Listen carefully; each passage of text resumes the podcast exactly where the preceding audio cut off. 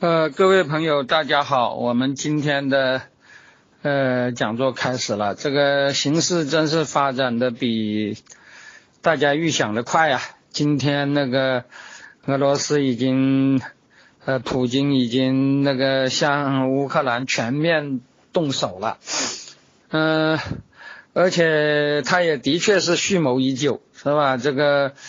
呃，美国在多少天以前就已经讲他要打，很多人都说不信，甚至中国还有很多人说这是美国在制造紧张空气。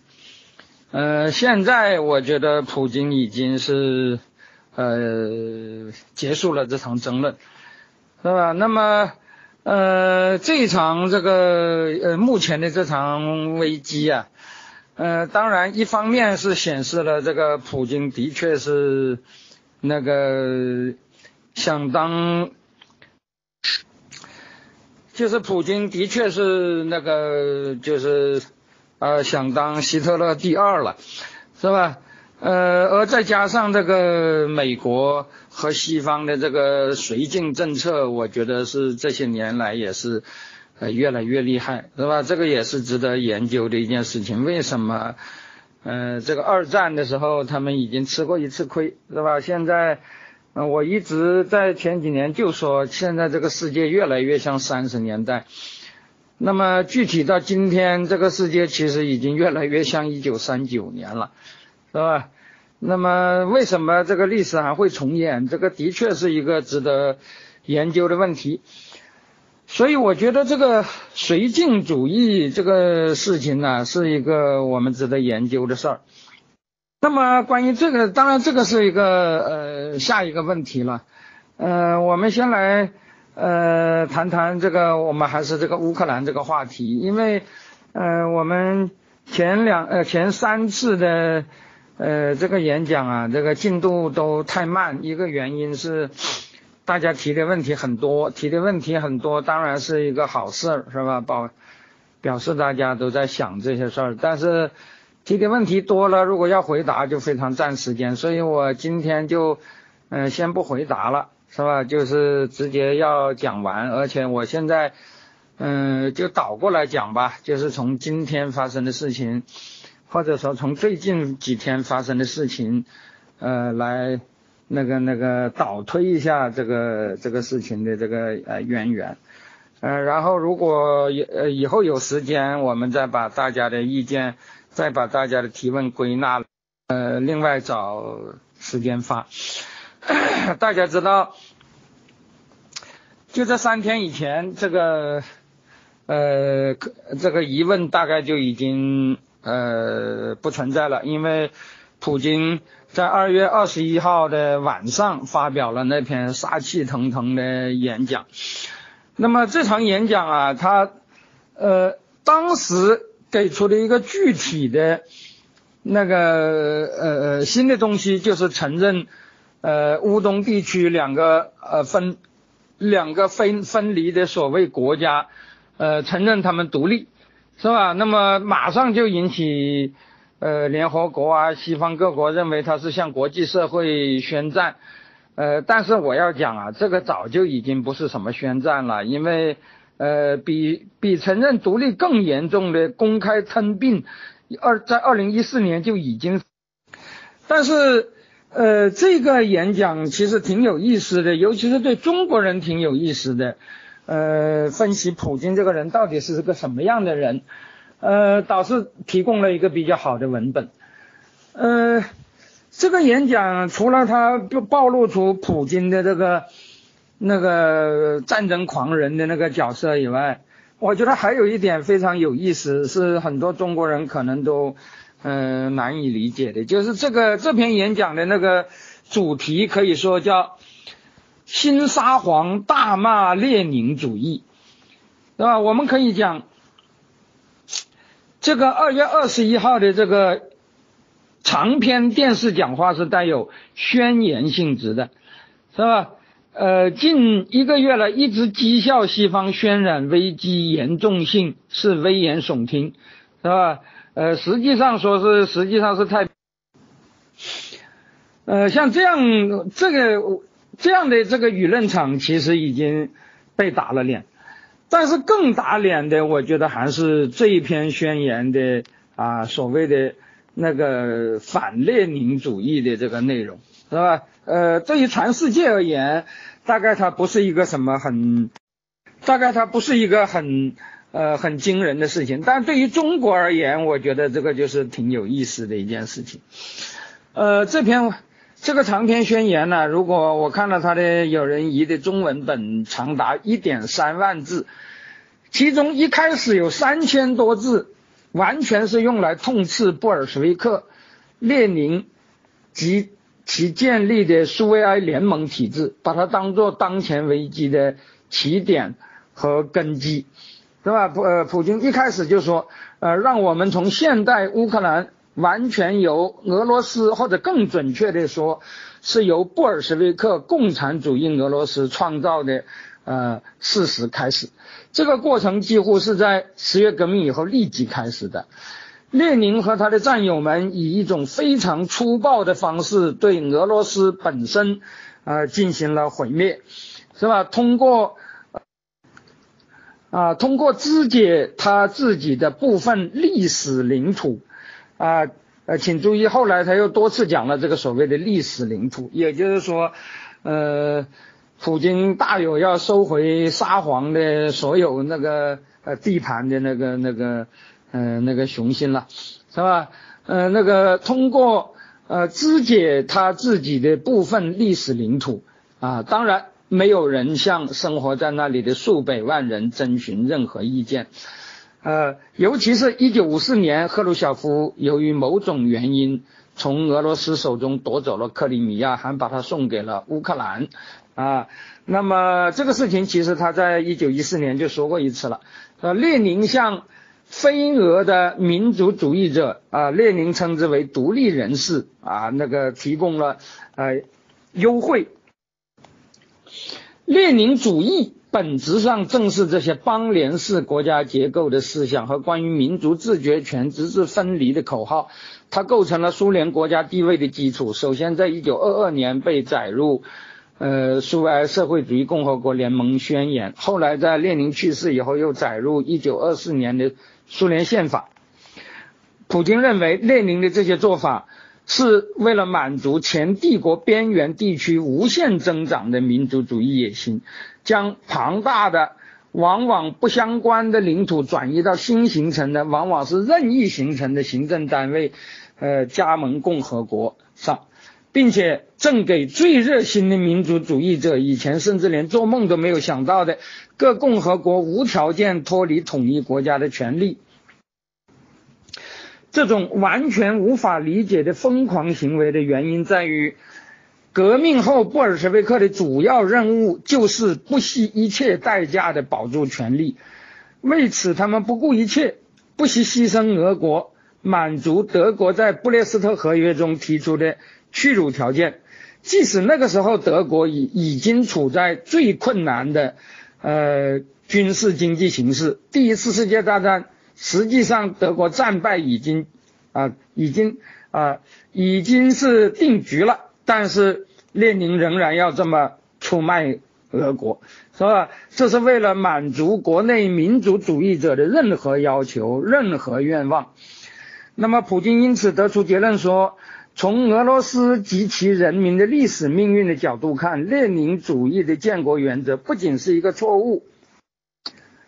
正如他们承认的，而且比错误更严重啊，更糟糕，是吧？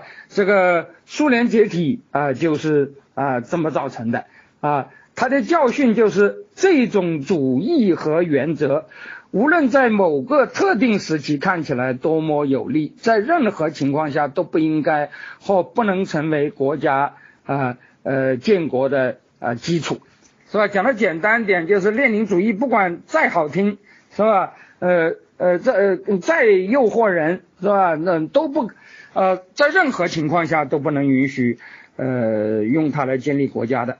那么在普京看来，乌克兰问题就是这样造成的啊。布布尔什维克的政策导致了苏维埃乌克兰的出现，它可以被合理的称为弗拉基米尔列宁乌克兰。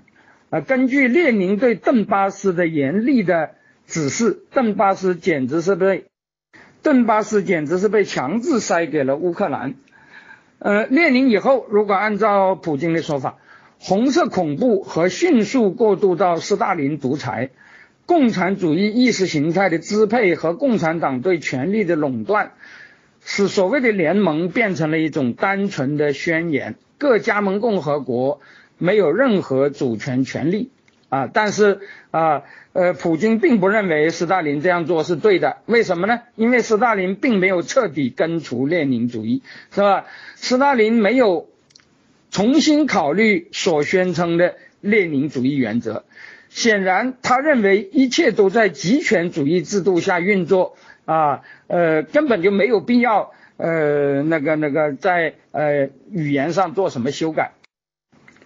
共产党人似乎相信他们已经成功的解决了民族问题，但是造假、偷换概念、操纵公共意识和欺骗的代价是很高的。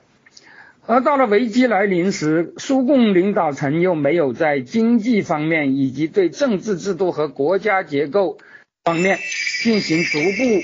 的深思熟虑的审慎的改造，而是局限于赤裸裸的关于恢复民族自觉的列宁主义原原则的啊，他说又是啊，这个苏联的改革之所以糟糕，就是因为啊，他还是要恢复列宁主义的民族自觉原则，民族主义精英的野心正是在他们自己的党内培养出来的，而且感谢上帝。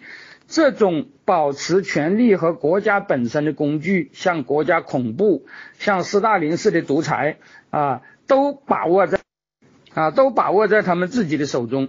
但是他们忘记了十一世纪啊，十一世世纪啊，斯大林体制终于崩溃了，臭名昭著的党的领导作用也像晨雾一样，在他们眼里，在他们眼前消失的无影无踪。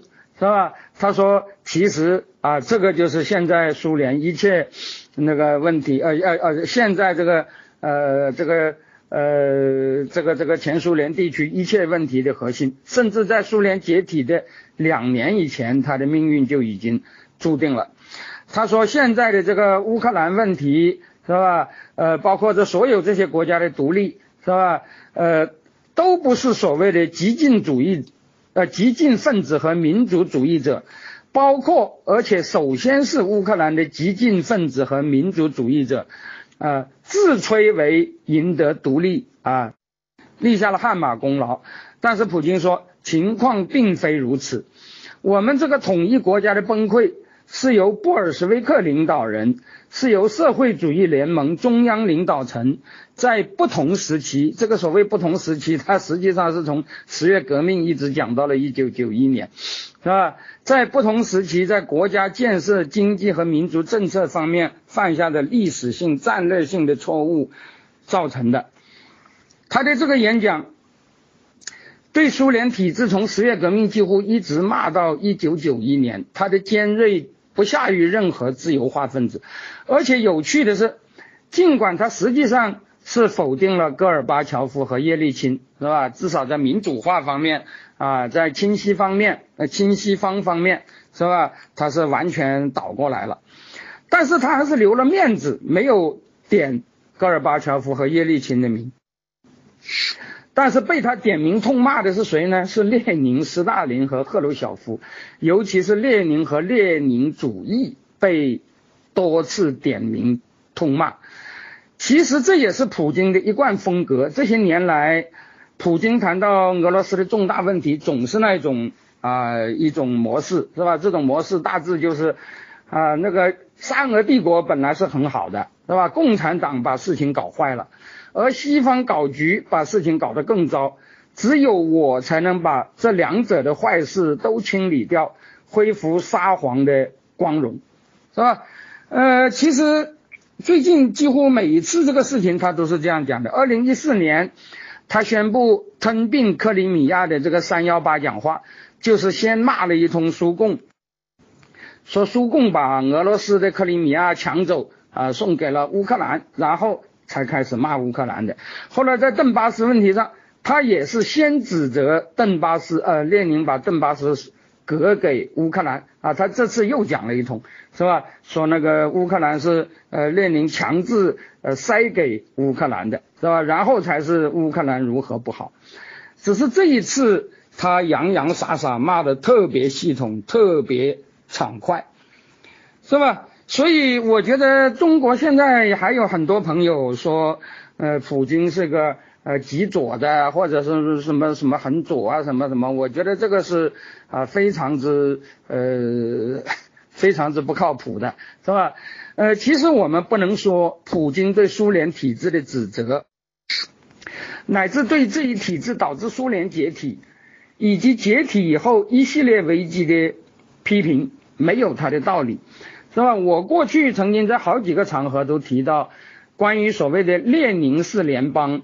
的确是造成国家解体的一个啊，这列宁式联邦的这个体制是吧？就是所谓的党领导下的呃什么呃自由结合是吧？就是那个那个呃专政体制下的民族平等是吧？呃呃呃这种列宁式联邦造成国家解体啊，这个是我觉得是没有问题的，是吧？呃，有人认为我的这个说法与普京刚才的那些分析有。啊，很多重合之处，是吧？呃，有一位朋友啊，他在看完普京的红论以后，立即给我发了微信，当然是调侃的微信了。他说：“呃，秦老师啊，普京昨天的讲话是不是你夫妇给起草？用了好大的篇幅来批判列宁式联邦啊？但是啊，这当然不是啊，像我。”啊，像经验和我们绝大多数朋友们，包括现代文明的左派或者右派，赞成普京的理由，呃，道理很简单。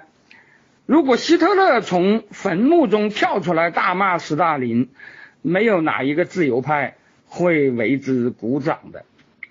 当然，现在就把普京比作希特勒，或许是有争论的。不过在二十，而且我们还可以说。这个啊，这个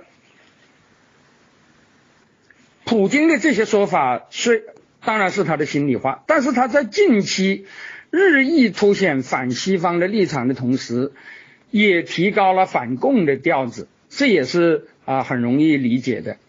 呃，这个俄共啊，本来在普京登基的第一个十年，是吧？由于呃俄罗斯人对呃这个前苏联这个体制的厌恶，是吧？呃，又由于也由于在呃叶利钦以后，应该说普京登基的第一个十年，他解决转型危机还是啊做了一些事的，是吧？那个时候俄国的经济也在好转，是吧？那么在这种情况下，呃，俄共本来在普京登基的第一个十年里头，已经变成了一个日益衰弱的老人党，但是在最近的五年内。由于普京的倒行逆施，俄罗斯经济不断恶化，社会问题也日益严重。在自由派被重点打压的情况下，俄共作为最大反对党，呃，其实是有了相当的进展。二零一六年与二零二一年两次大选相比，它的得票率从百分之十三升到了百分之十九，啊，百分之十九其实并不算很高，但是非常有意思的是。俄共这个时候也在与普京争夺大俄罗斯民族主义的大旗，而普京是绝对不能允许的，是吧？这个啊，卧榻之下那不能允许他人酣睡的。所以，呃呃，最近这些年年，普京啊攻击列宁卖国的那个调子啊就高起来，实际上也是为了打压俄共，是吧？其实不说别的地方，就是在最近啊，二零一。这个乌克兰东部的啊，这个卢甘斯克和顿涅茨克这两个地方，是吧？呃，这两个地方发生的这个乌俄呃乌俄战争中啊，乌东地区本来是这个极左和极右这两股分离势力啊，原来是共同呃反对乌克兰的，是吧？这个顿涅茨克共产党的首领叫做利特维诺夫啊，他曾经是这个所谓的邓涅茨克共和国建立的时候啊，他他曾经是议会主席，是吧？这个里头有很多那种呃极左的分子，是吧？但是不久，普京就把这个所谓的邓共给打了下去。到了二零一六年，呃，包括里特维诺夫和全部的邓共成员都被剥夺了啊议会席位，是吧？显然集权者是不可能容众的。普京不仅需要一场对外，普京不仅需要一场对外的歇斯底里来转移他的内政问题，其实他也需要阻止其他歇斯底里者借机得分，是吧？所以他现在就特别啊要强调这个东西。但是我们注意到，是吧？普京在大骂列宁和布尔什维克的同时。没有一个字批评沙俄的民族压迫和帝国扩张，而且字里行间明显的表现出他对帝俄遗产的向往，以及对他所谓的布尔什维克毁掉这些遗产的啊愤恨，对吧？这就使我们想到当年那个毛泽东反苏的时候，给苏共扣过一顶新沙皇的著名帽子。其实应该说啊。呃，苏联当然是搞霸权主义，这个是没有问题的，是吧？他也欺负啊那那个那个很多国家。实际上，在某种问题某某呃，在某些方面，呃，他比沙皇有过之而无不及。但是至少从意识形态看，新沙皇这顶帽子啊未必很合适。但是这个普京大帝现在正在急不可耐的拿起这顶帽子往头上扣。是吧？这对于那些把普京幻想为不忘初心的新布尔什维克，或者在苏共更无一个是男儿的垮台以后啊，把普京看成是啊涌现的新时代的粉红男儿啊，这种啊幼稚无知的这些人来讲，也是一个嘲讽。普京的政策不仅在地缘政治上有害于邻国。啊，乌克兰是邻国啊，我们当然也是他的邻国，有害于世界和平，而且在意识形态上都可能是给这些人的一记耳光啊。说好的理论自信呢？苏共更无一个是男儿。那么在普京破口大骂列宁主义之时，我们这边的男儿又在哪里呢？是吧？呃，这个是我觉得普京二月二十一号这个文本啊非常有意思的一点，但是这篇宣言引起国际上强烈的反应，当然呃主要并不是因为他呃花了三千多字来骂列宁主义，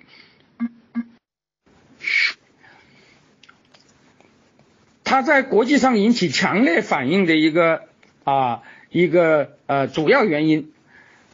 就是因为这是在宏观上，他第一次向全世界宣布他的报复，他要清算布尔什维克的卖国行为，恢复帝俄的，呃，请注意不是苏联的，是吧？所以有人说普京要恢复苏联，我觉得这个是不对的，是吧？普京已经明确讲了，是吧？呃，他认为苏联是一个卖国的体制，是吧？他要恢复的是沙俄，不是苏联，是吧？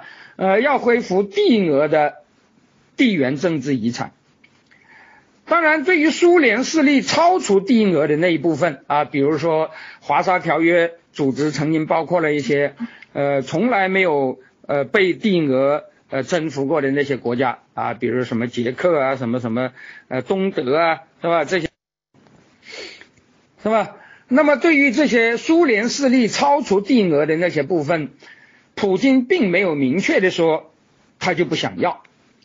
但是对于苏联时期，在他看来是有损于帝俄的地缘政治的改变，呃，比如按照他的说法是疯狂划定的苏联时期加盟共和国的边界，他是不打算尊重的，是吧？这个是我觉得他是头一次明确讲了，是吧？他说那个呃所谓的加盟共和国的边界都是苏联和布尔什维克呃疯狂的呃近乎疯狂的呃随意划定的。是吧？就是就导致了呃所有的这一切恶果，是吧？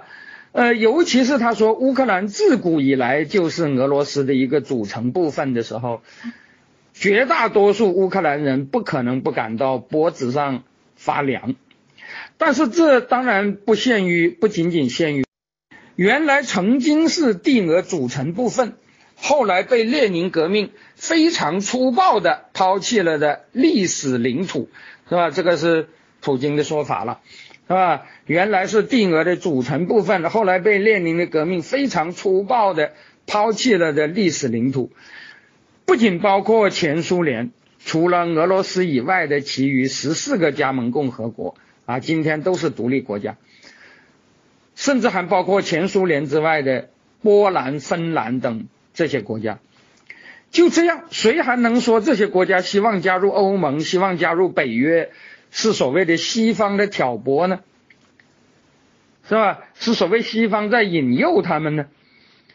是吧？恰恰相反，最最近这几天的这个啊，这个这个事例啊，其实恰恰证明了，是吧？其实西方真正的问题不是。啊，什么挑拨这些措施啊，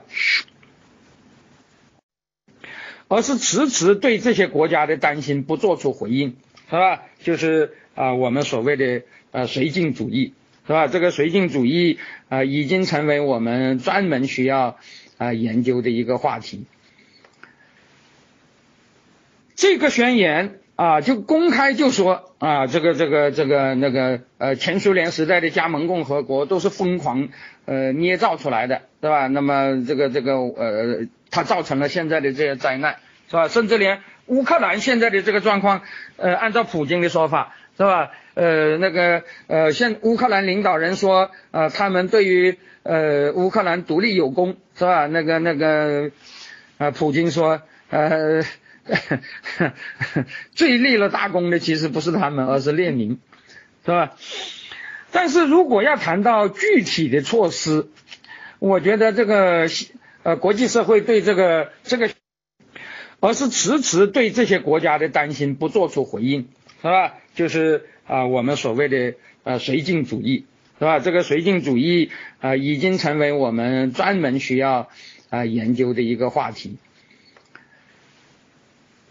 这个宣言啊，就公开就说啊，这个这个这个那个呃，前苏联时代的加盟共和国都是疯狂呃捏造出来的，对吧？那么这个这个呃，它造成了现在的这些灾难，是吧？甚至连乌克兰现在的这个状况，呃，按照普京的说法，是吧？呃，那个呃，现乌克兰领导人说，呃，他们对于呃乌克兰独立有功，是吧？那个那个呃，普京说，呃。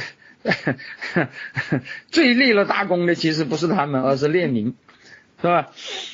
但是如果要谈到具体的措施，我觉得这个呃国际社会对这个这个也是反映的很不到位的，是吧？因为如果表面上看，这个宣言本身并没有多少惊人的内容，至少惊人的程度并没有我们原来预想的那么大。国外这些天。一直在谈论乌俄是不是会开战？难道他们不知道，二零一四年以来，战争实际上一直在乌克兰东部进行吗？从一九一四年至今的两个明斯克协议和无数的停火，其实都没有能够真正的执行。而且，至少在二零一四年八月，所谓邓巴斯民兵突然反攻乌军得手以来，是吧？呃，这里我要讲这个，二零一四年，呃，四月，呃，这个乌东开始闹独立，是吧？然后，呃，乌克兰，呃，开始呃制止这个事情。应该说，最初的时候，乌克兰的确是呃要对付的，呃，就是那个所谓的民兵，是吧？呃，而且。在对付这些民兵方面，乌克兰是没有什么困难的，是吧？在呃七月份的时候，乌克兰基本上已经把这个呃这片地区啊大部分都已经收回来，而且已经把那个边界啊都差不多封锁了。但是就在这一年的八月，邓巴斯的民兵突然间啊一一夜之间就变得很强大，是吧？而且很快就啊反攻得手，是吧？那当然就是啊俄罗斯军队呃参与的。是吧？从那个时候以来，亲俄武装一直就是进攻方，是吧？尽管有了两次的明斯克协议啊，但是二零一五年的那个德巴利采沃战役，是吧？呃，二零一七年的呃，反正呃一直在那里打，而且每次都是他们进攻的，是吧？那么亲俄武装，亲俄武装就一直是进攻方，而且所谓的亲俄武装是吧？里头有俄重装备的正规军参战，也是一个众所周知的事实。普京以前所谓的否认，也只是说这些俄罗斯军人都是志愿者啊，不是政府派出来的，是吧？当然，呃，二月二十一号的这个宣言说，他现在正式派出了所谓的维和部队，但是谁都知道，在军国主义体制下，所谓的志愿军和政府军究竟有什么区别？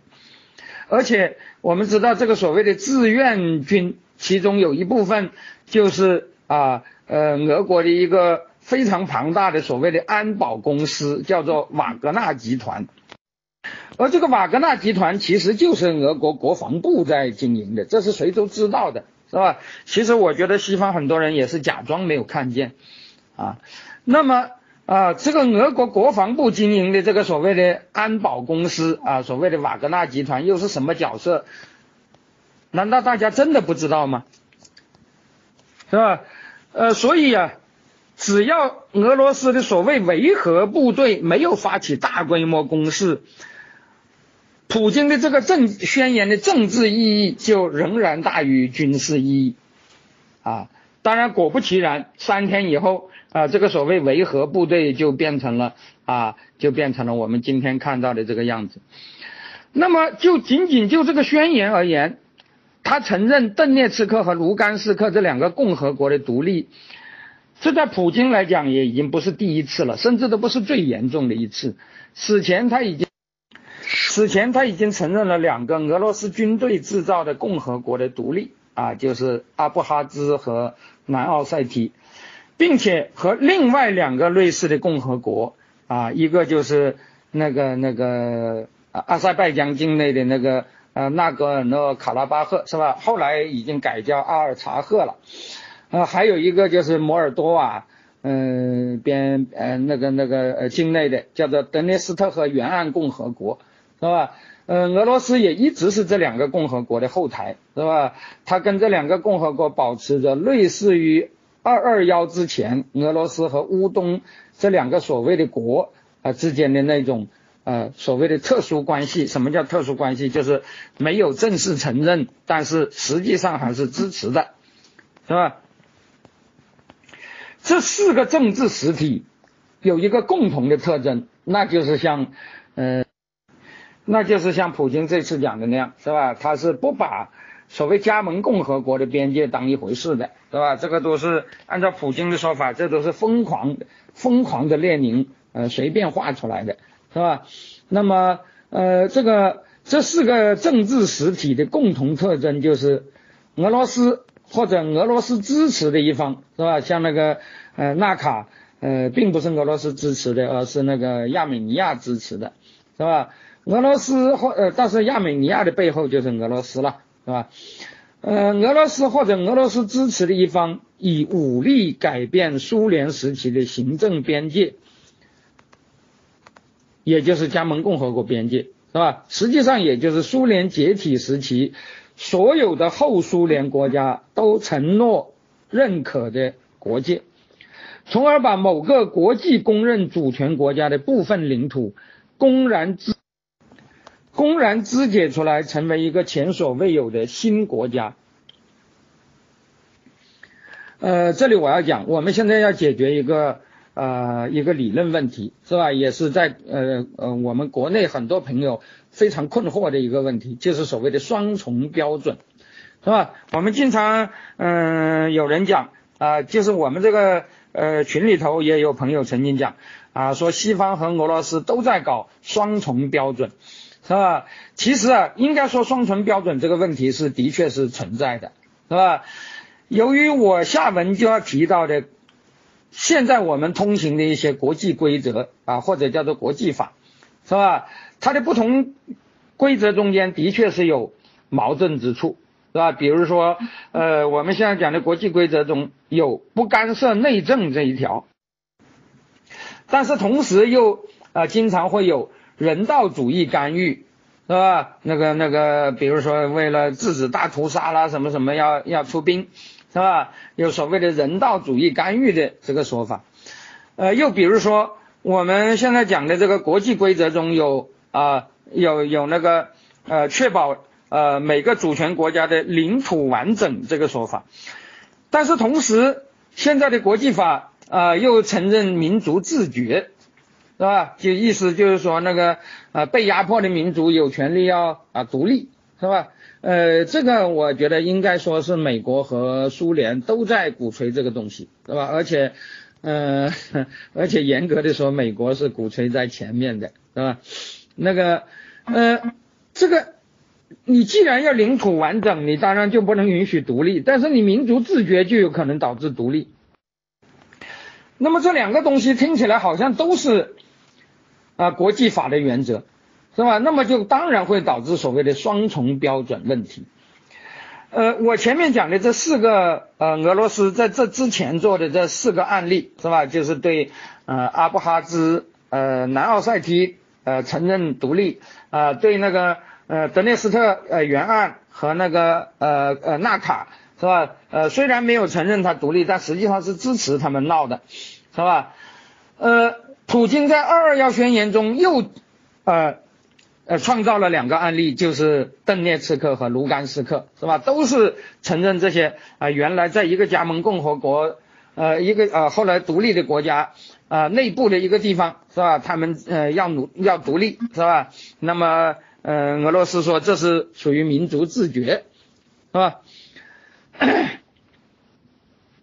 那么，那么。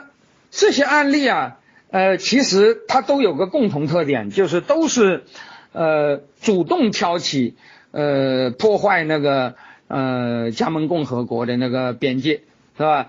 呃，但是，呃，这六个案例中，其实有的还并不完全相同。例如，啊，亚美尼亚和阿塞拜疆之间的这个纳纳卡问题。是吧？应该说，呃，的确是有点公说公有理，婆说婆有理，是吧？因为呃，纳卡这个问题啊，最初主动改变边界的是亚美尼亚，但是亚美尼亚的国力实际上是比那个呃阿塞拜疆要少很多的，是吧？呃，比比阿塞拜疆是要小很多的，是吧？呃，所以也就导致了亚美尼亚一直是要依靠俄罗斯，是吧？呃，而且这个。而且这个纳卡问题实际上是在苏联呃这个后期就不断的在出事，是吧？就是因为呃纳卡是亚美尼亚人的地盘，但是属于阿塞拜疆，在苏联时期，阿塞拜疆就镇压那里的呃亚美尼亚人，那已经是在苏联时期就多次发生过呃流血事件的了，是吧？那么如果仅仅就呃，阿塞拜疆和亚美尼亚这两个民族而言，那当然是亚美尼亚是弱势，阿塞拜疆是强势的，是吧？呃，因此你当然也可以说，呃，亚美尼亚虽然是在独立以后它是挑事的一方，但它并不是强势的一方。可是到了我们看到的前年，二零二零年，是吧？纳卡再度发生大规模战争，这一次就是阿塞拜疆主动发起全面进攻的。而俄罗斯，它本来是自己建立的一个集体，就是所谓的吉安组织，是吧？呃，这个很有意思了。这个吉安组织，呃，上一次就曾经出兵过哈萨克，是吧？也曾经引起过嗯舆论的关注啊。我们在旅行过程中也曾经讲过一次，是吧？呃。这个吉安组织，呃，一个是这个吉安组织，一个是这个上合组织，这是嗯俄罗斯都参加了的这两个组织。中国总是一厢情愿的认为，啊，上合组织应该是作用更大一些，是吧？但是实际上。俄罗斯一旦涉及到他自己利益的时候，从来就不不没有去管什么上合组织，是吧？而非常重视的就是他自己当盟主的这个啊这个吉安组织，是吧？就是前苏联的那一些一些前苏联国家啊，在俄罗斯的啊号召下建立起来的一个以俄罗斯为盟主的啊这么一个集体组织，在两个月以前的呃哈萨克事件中啊，呃这个组织就曾经出兵过啊哈萨克。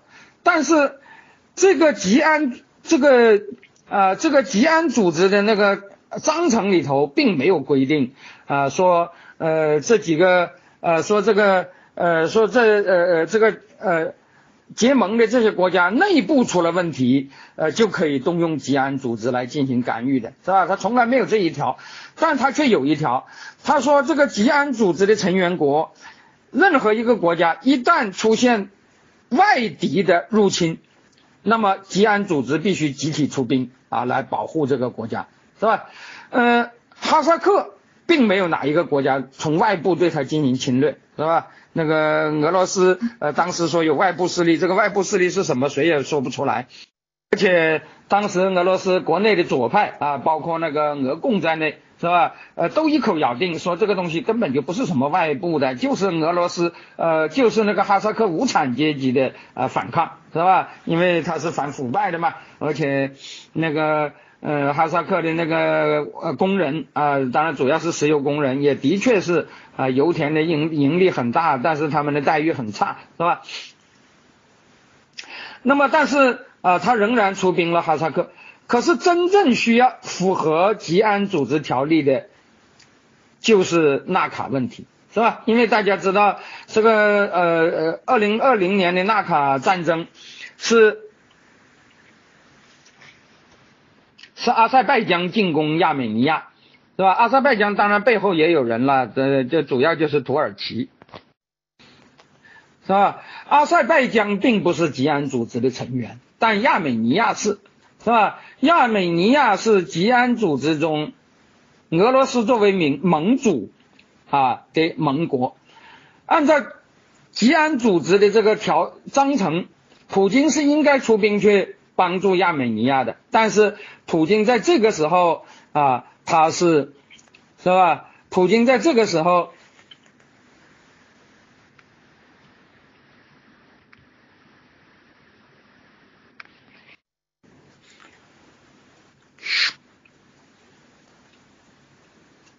普京在这个时候，他是不顾自己作为。吉安组织盟主对盟国亚美尼亚的协约义务，做事亚美尼亚在阿塞拜疆的主动进攻下一败涂地，是吧？因为他当时是想跟土耳其做呃做交易，是吧？所以他根本就不把他的小兄弟呃亚美尼亚的那个苦难放在啊眼里头，是吧？俄这个普京是个极度自私的人，是吧？实际上是他是为了嗯那个那个土耳其。啊，那因为土耳其和阿塞拜疆是呃是是是是很好的嘛，是吧？他是为呃拉拢土耳其而出卖了呃亚美尼亚，但是在其余的五个案例中啊，就是呃只有亚只有纳卡是呃呃不和俄罗斯接壤的，是吧？那纳卡问题呃主要的。那个、那个、那个、那个当事方是亚美尼亚和阿塞拜疆啊，当然了，那个俄罗斯长期以来一直是支持亚美尼亚的，是吧？但是他后来最后又出卖了亚美尼亚，是吧？呃，但是在除了这个的其他五个案例中，是吧？包括那个呃摩尔多瓦的德涅斯特河沿岸，呃格鲁吉亚的南奥塞梯和呃和那个阿布哈兹。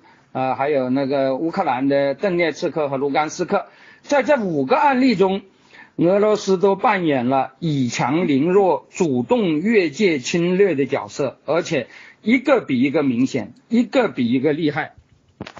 在这个问题上啊，我觉得啊，那个那个普京原来是很谨慎的，是吧？是呃，从二零零八年他第一次在呃那个那个格鲁吉亚动武以来，是吧？动的一次比一次大。啊，就是因为西方一直绥靖，是吧？所以才呃造成今天的这种呃这种局面，是吧？呃，但是不管怎么样，如果你看看这个历史，至少从二零零八年以来的历史，你就会发现，尽管邓涅茨克和卢甘斯克的体量和重要性都大于此前的啊，我前面讲的那四个案例，是吧？就是呃呃南奥塞梯、阿布哈兹。呃，德涅斯特和呃沿岸和那个呃纳卡是吧？呃，顿巴呃顿涅茨克和卢甘斯克啊都是重工业区，而且人口都比较多，是吧？呃，就经济上的重要性和整个国家的体量比这四个很，比这四个很小的呃地方啊要大不少。但是如果就规则而言，是吧？其实就俄罗斯自己制定的那种规则而言，这其实就是正常行为。他以前一直是这么做的，是吧？而且我们要注意到，在这之前，俄罗斯其实已经有过更加过分的行为，也就是说，比这个比他自己定的这个正常行为还要过分的一个啊一种行为。这就是二零一四年直接出兵吞并克里米亚，是吧？呃，这里我要讲，至今为止，在我们前几次的发言中，呃呃呃，讲座中啊，都还有很多呃朋友呃提出说，那个克里米亚和那个科索沃啊，构成一种所谓的双重标准的问题，是吧？我觉得这个是非常那个那个呃奇怪的一种说。这里要讲，克里米亚不仅不同于科索沃。而且不同于我刚才讲的这个六个案例，是吧？就是呃一个加盟呃一个前加盟共和国，现在的独立国家内部的一块地方，呃要闹分离，要闹分离，结果俄罗斯承认他们独立，是吧？那么这个是我前面讲的啊，包括呃普京在二月二十一号成立呃承认的那两个所谓的共和国啊，就是呃那个呃顿涅茨克共和国和卢甘斯克共和国，是吧？他也还是啊呃，首先是这几个国家呃内部的一些人啊，不管嗯嗯俄罗斯有没有人混进去是吧？但是表面上啊还是这几个国家要求独立的是吧？但是呃俄罗呃呃普京在二月二十一号也是只是承认了他独立而已。当然，如果仅仅是这样，就没有什么呃，不是非常严重的一件事情。但是呃，今天二月二十四号，大家知道，那就远远不是这个样子了，是吧？他实际上是要灭掉乌克兰了，等于是，是吧？呃，但是在这之前的克里米亚就已经不是了，是吧？所以呃，实际上在这二零一四年，普京做的事情就已经超过了他在二月二十一号呃做的，是吧？但是呃，那个这几年来，西方或者说国际社会一直就不管，是吧？那你不管，就难免他呃二月二十一号以后，是吧？你呃根本就不在乎你的反应，是吧？然后就来了二月二十四号，就今天啊更出格的那些事，是吧？那么我这里先要告诉大家的是。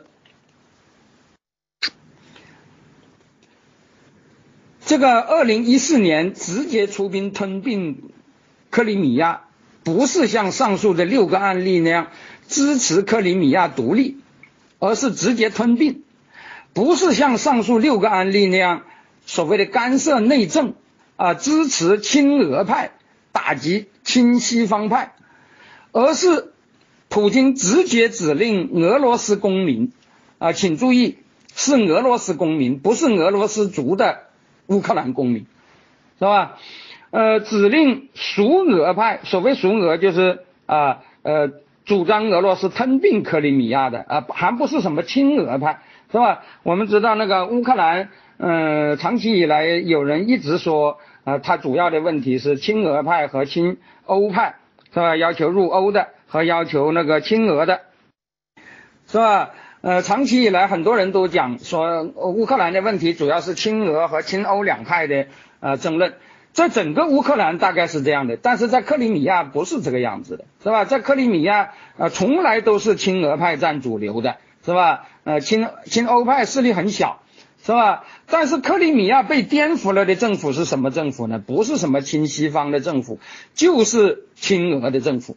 是吧？亲俄的政府被谁颠覆的呢？不是被亲西方的人颠覆的，而是就是被一批俄罗斯人主张俄罗斯吞并克里米亚的所谓属俄派，是吧？不是亲俄，而是归属俄罗斯的，是吧？武力推翻了乌克兰克里米亚的亲俄派，是吧？不是推翻了亲西方派，是吧？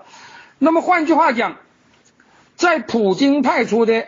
俄籍蒙面武装人员的枪口面前，无论是亲俄派还是亲西派，其实都是被剥夺了权利的。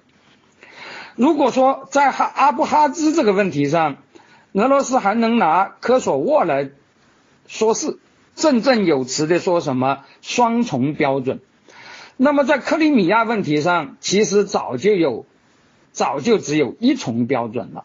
是吧？如果要比较，我觉得只有苏台德可以相比，是吧？呃，今天有人说那个那个啊，这个乌克兰这个事情很可能就会成为一个啊慕尼黑事件。其实真正的慕尼黑事件是在二零一四年就已经啊发生了，是吧？呃，今天的这个乌克兰乌克兰这个事情，如果再呃不加以制止，那就等于是跟那个希特勒吞并波兰是差不多的事儿了。那么。其实我们不要说什么二二幺的宣言，如果在克里米亚问题上俄罗斯可以为所欲为，那就不要讨论什么邓巴斯的问题了。果然就在二幺幺讲话仅仅三天以后，在西方大惊小怪的啊喊叫俄罗斯承认乌东两地独立是犯了大忌的时候，俄罗斯紧接着就做出了真正突破克里米亚规则的事儿。是吧？今天发生的事儿，那就是超过克里米亚了，是吧？二呃二十一号的这个宣言还没有超过这个东西，是吧？因为二十一一号那个宣言只是呃呃承认独立而已，还没有公然啊吞并啊。但是今天是吧？他就做出了真正突破克里米亚规则的事，直接向包括哈尔科夫、基辅、奥德萨在内的乌克兰全境发动大规模进攻，这才是应了一九三。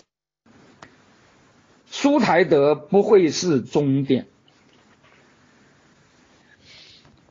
那么应该说，那么应该说，事态发展到今天的地步啊，呃，我们应该讲乌克兰人的不争气和西方一一直以来的绥靖主义传统是难辞其咎的，对吧？这个在这个问题上，我后面我本来也是要打算讲一下，在乌克兰内部他为什么啊。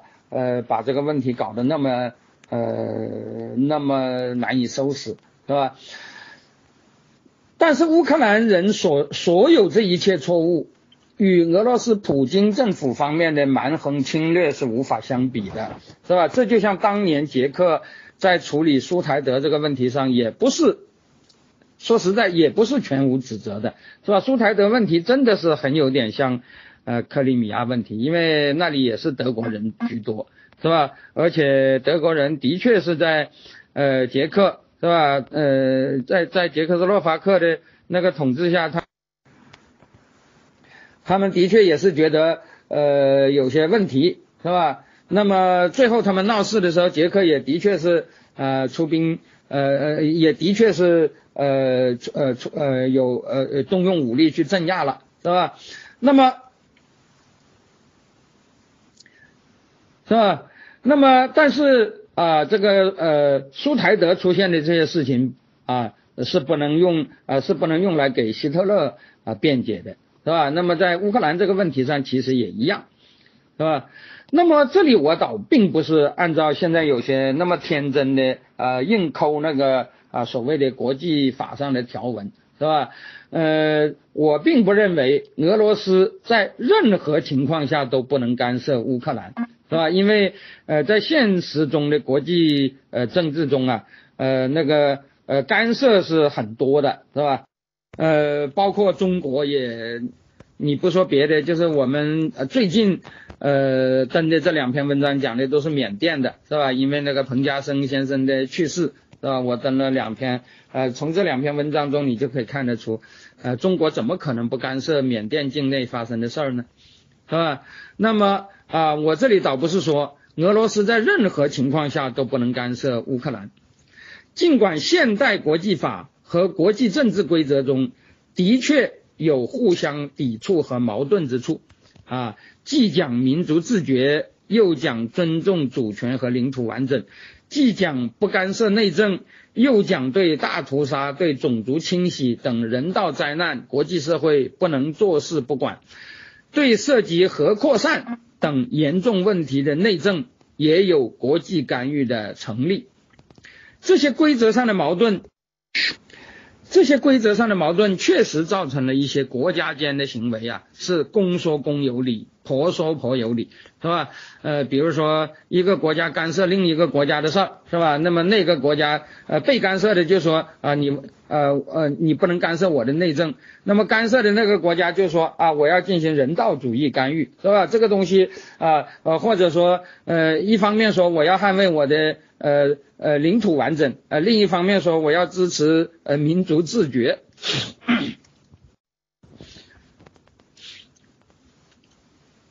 这些规则上的矛盾确实造成了一些国家间的行为，公说公有理，婆说婆有理。不仅法理上正当与否存在着争议，道义评价也有一定的模糊区间。当事各方为自己利益，从这些相互矛盾的原则中各取所需，就形成所谓双重标准的问题，这是明显存在的啊。那么。期间也的确存在着霸权和不公正现象，是吧？呃，得以啊呃得以出现的那个啊空间，是吧？这个是也是不能忽视的。但是，这绝不是说今天的国际政治可以完全变成弱肉强食、没理可讲，是吧？呃，的确，由于我刚才讲的那个原因。内政问题严重到什么程度，外部才有理由干预？如今是吧？呃，还是一个啊呃比较模糊的事儿啊。尽管我们现在还有，我们现在已经有了一些大致的概念，比如说当年的卢旺达种族大屠杀，国际社会普遍认为教训不是不该干涉啊，不是不该干预，而是干预的太晚、太弱。当年红色高棉的大屠杀，越南趁机在苏联支持下出兵柬埔寨，把它推翻。虽然这个越南的这个做法也有称霸印度支那的，并且受到批评，是吧？当时中国、美国和很多呃苏联集团以外的国家，呃都是反对越南出兵柬埔寨的啊。那么，但是这里有一个很重要的一点。国际社会只要求越南撤军，并不要求灰色恢复红色高棉血腥政权，是吧？不要说别人，连西哈努克都不要求，是吧？西哈努克大家知道，越南出兵柬埔寨的时候，呃，他逃出金边，呃，那个红色高棉要求他到联大去呃发言，为红色高棉讲话，是吧？呃，他在联大做了一个很有意思的发言，我不知道呃大家是不是听说过？他一开始的确是。呃，作为红色高棉的代表，因为就是红色高棉派他去的嘛，是吧？作为红色高棉的代表，呃，把那个越南大骂了一通啊，说越南这么侵略是呃违反国际法的。但是他讲完了以后，马上就话题一转，他说我发表了这刚才的那篇讲话，我对红色高棉的那个义务就尽了。是吧？是他们派来的，那我当然就要呃这样讲的，是吧？而且越南也的确是侵略。他说，但是现在我要讲，这个红色高棉不是什么好东西，是吧？而 且把那红色高棉弄得很尴尬，是吧？呃，接着他就在那里控诉红色高棉，是吧？所以包括西哈努克当时的态度就是啊，越南应该退兵，但是国际社会呃应该。呃，出来恢复这个柬埔寨的秩序是吧？不能让红色高棉再回来，是吧？当然，越南也不能占领，呃呃，也不能长期占领柬埔寨，是吧？那么柬埔寨应该呃在国际社会的那个呃那个那个呃支持下，是吧？摆脱红色高棉，同时当然也呃越南人也要撤撤也要撤军，是吧？也就是说。也就是说，当年红色高棉大屠杀，越南灭掉啊呃出兵柬埔寨灭掉红色高棉，虽然这也可以说是一种称霸，是吧？而且受到批评，但是国际社会只要求越南撤军，并不要求恢复红色高棉血腥政权。后来还成立了联检机构，啊？与越南支持下实际统治柬埔寨的。韩商林、洪森政权合作，组织多党选举，推动柬埔寨建立了民主政治，乃至组织国际法庭审判红色高棉屠杀的罪犯。当时，美国、欧洲、中国、俄罗斯和日本都支持和参与了联检机构和国际法庭的行动。这些现在都已经不再有争议。克里米亚如果也发生了像卢旺达、柬埔寨当年那样的事儿，那么国际社会无疑都会支持干预。当然，最好是国际一致，以联合国这一类的机制来进行。但是，假如俄罗斯以他在该地有特殊关切为理由，要自己单干，国际社会或许会有争议啊，就像当年越南出兵一样，是吧？但是也不会太激烈的反对。那么也就是说，在卢旺达、柬埔寨这种背景下，是吧？这个所谓的呃双重标准的空间其实还是很小的，是吧？因为呃的确是需要干预，是吧？但是与卢旺达、柬埔寨当年那种上百万人死难、人口损失高达几分之一的大恐怖相比，当年科索沃的悲剧的惨烈程度就要小啊，就要小很多，但是。它的持续时间是非常长的，是吧？呃，应该说，呃，从上个世纪八十九十年代之交，米洛舍维奇在塞尔维亚上台以来，他就废弃了铁托的啊那个政策，是吧？铁托的政策其实和苏联的那个联盟那个所谓的民族平等一样，是吧？这种政策的确是有毛病的，是吧？讲讲的简单一点，呃，这种政策它它一方面讲民族平等。是吧？呃，承认呃每个民族都有发言权，但是另一方面，他绝不讲左右平等，也不讲阶级平等，他要强调无产阶级专政，是吧？呃，要强调左派要镇压右派，是吧？结果这种镇压就给每一个民族都造成了灾难，是吧？但是这种体制他又不允许啊，你阶为阶级来呃维权，是吧？为那个呃，比如说为左派或者为右派来维权。是吧？你地主阶级呃呃是呃不能说话的，是吧？嗯，那个那个那个呃右派也是不能说话的，呃，但是民族可以说话，是吧？那么所有这些被镇压的这些民族都要呃都要把这些事情都归到啊民族矛盾去，是吧？呃，乌克兰人被镇压了，就说是俄罗斯人呃镇压的，俄罗斯人被镇压了又是吧？那么。同时，你又在所谓的民族平等的那个呃那个理由下啊，规定每一个民族都可以单方面呃，你只要自己决决定了就可以自觉，就可以呃就可以呃呃呃就可以退盟的是吧？那你当然在只有啊只有族群多元没有左右多元的那个情况下是吧？你不民主则已，一民主这个国家就要解体是吧？这个是这种体制的一个呃非常严重的问题是吧？那么。但是解决这个问题是吧？你像捷克和斯洛伐克，他就解决了是吧？他通过呃呃承认所有人的自由、民主、平等、民主呃呃人权啊呃就和平的解决了这个问题是吧？但是米洛舍维奇就不一样，米洛舍维奇是用大塞尔维亚的专制来废除了铁托的政策，撕毁南联邦。啊！撕毁南联邦宪法，取消科索沃自治，摧毁了铁托体制下的科索沃共盟政权，是吧？呃，请注意，米洛舍维奇在科索沃摧毁的并不是什么阿族的分裂主义的政权，那个时候阿族还根本就没有分裂主义，是吧？米洛舍维奇首先摧毁的是南斯拉夫共盟在科索沃的政权，是吧？呃，这个政权被米洛舍维奇认为是铁托的主张对阿族太温和，是吧？那个那个对阿族太迁就，所以他把干脆就把呃共盟的政权给啊给废呃给给摧毁了，甚至把呃呃科索沃那个呃阿尔巴尼亚共产党人的那几个头都给抓起来了。我觉得这个就有点像那个呃，就我后面就要讲的，就有点像那个。呃，普京在克里米亚，他不是抓那个亲欧派，是吧？他不是抓那个亲西方的，而是武力推翻了当时的亲俄派，是吧？就像那个，呃，米洛舍维奇推翻了那个共盟政府一样的，是吧？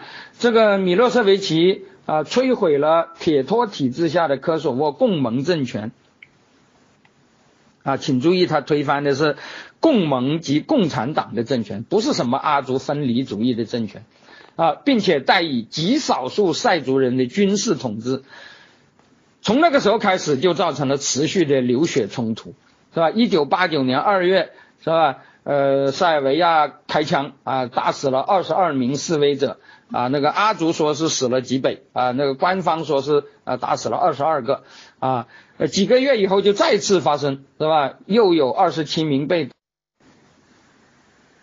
而阿族说啊死了上千人，是吧？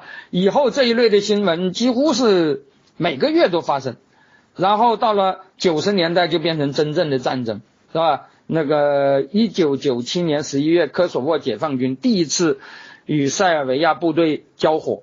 一九九八年二月，啊，根据我国记者，我这里引的都是我们中国的记者，尤其是《环球时报》的记者，是吧？这些记者总不是西方造谣吧？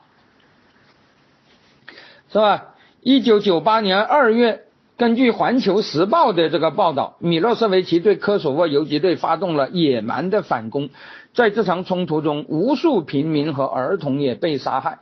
一九九九年二月，塞尔维亚正规机械化部队大举扫荡科索沃，西方所称的种族清洗达到高潮。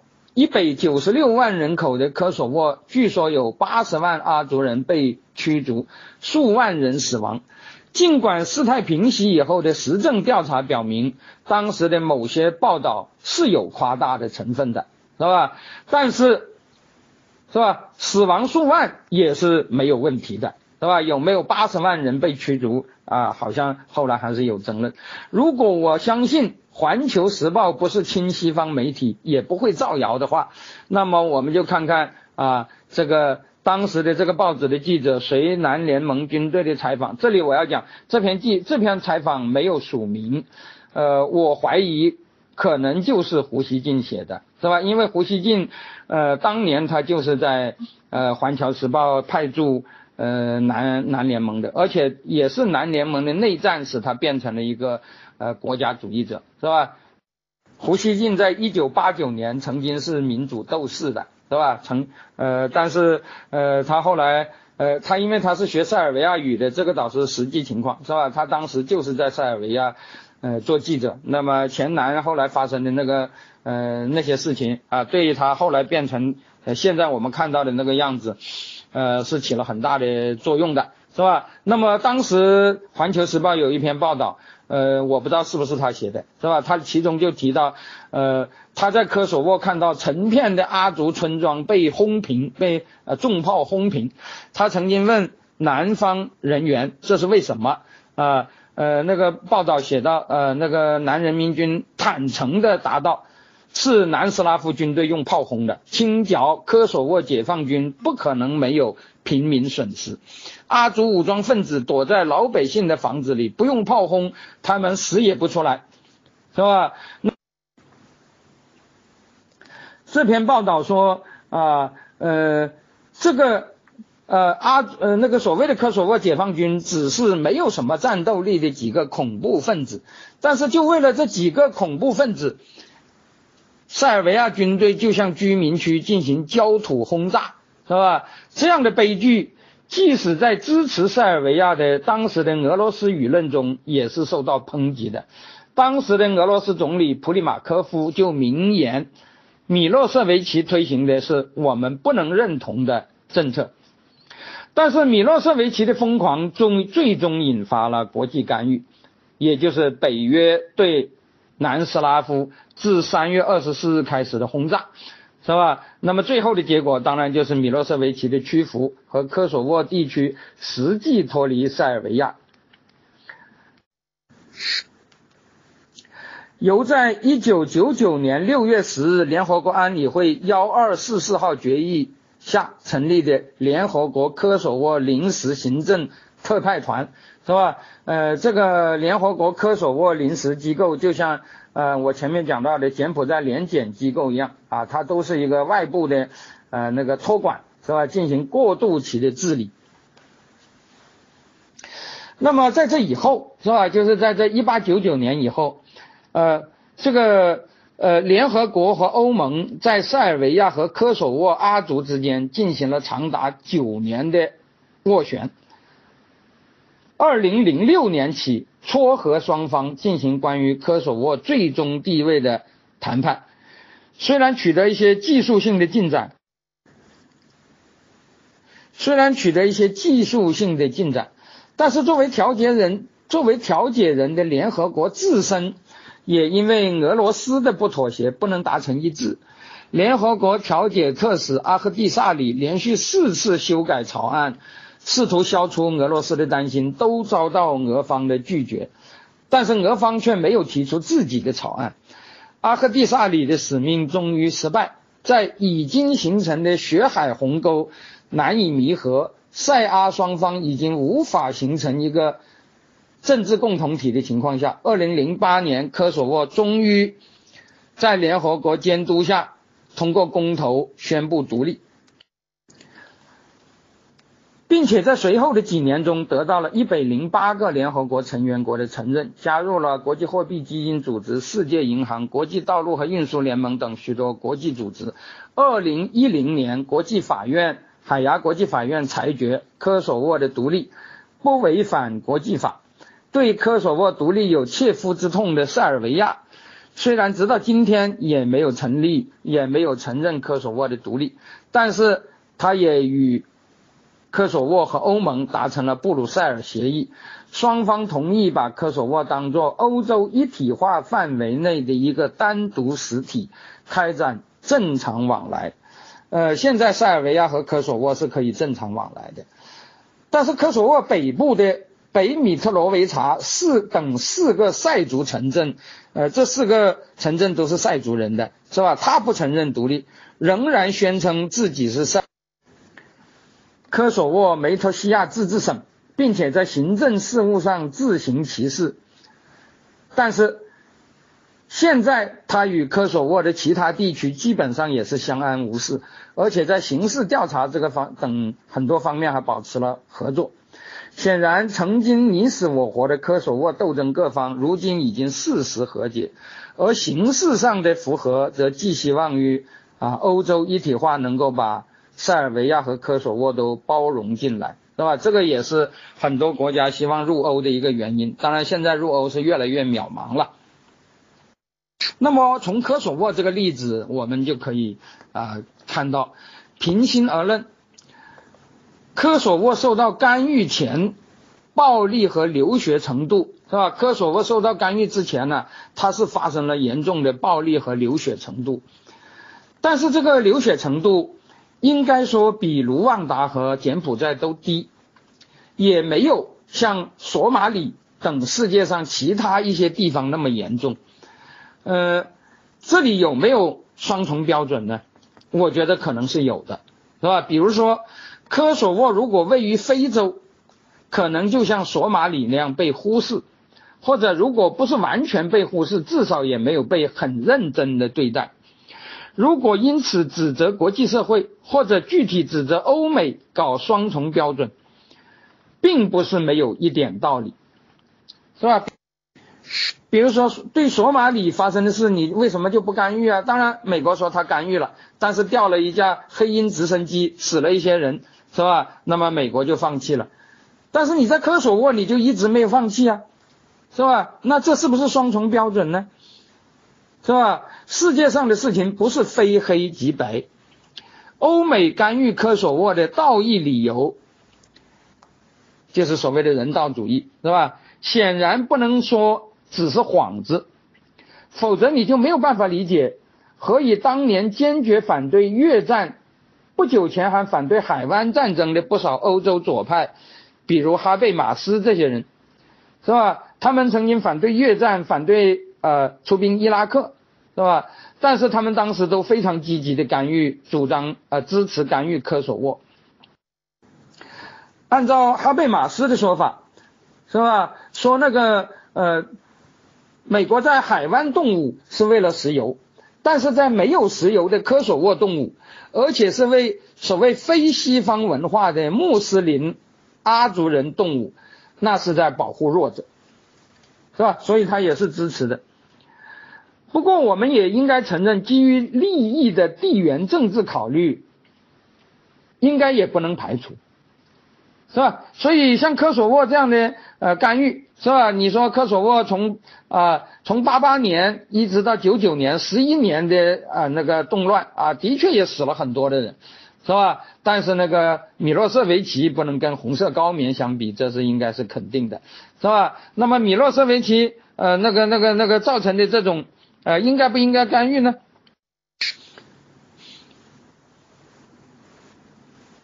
是吧？那么这个当然是可以讨论的，而克里米亚呢？我们知道，普京就是张口闭口以科索沃为例来抨击西方的双重标准的，并且他声称自己是按照同样的逻辑来对待克里米亚的。我们这里也有些朋友说，普京这是以其人之道还其人之身啊，是一个高招。但是就是普京自己。是吧？不是别人，啊，也不是西方，就是普京自己在三月十八号，二零一四年三月十八号国家杜马演讲啊，就宣布吞并克里米亚的那个演讲，他就在这个演讲中明确提到了科索沃和克里米亚的一个关键的不同，是吧？普京自己讲，科索沃受干预前。冲突过程中有大量的人员死伤，而克里米亚按普京自己的说法，则是从始到终没有发生一起武装冲突，也没有人员伤亡。不过，普京他的逻辑与众不同，是吧？如果按照普京的逻辑，这恰恰证明了俄罗斯干预的对，因为据说如果俄罗斯不干预，克里米亚也可能会发生流血冲突，普京为此振振有词的抨击西方说，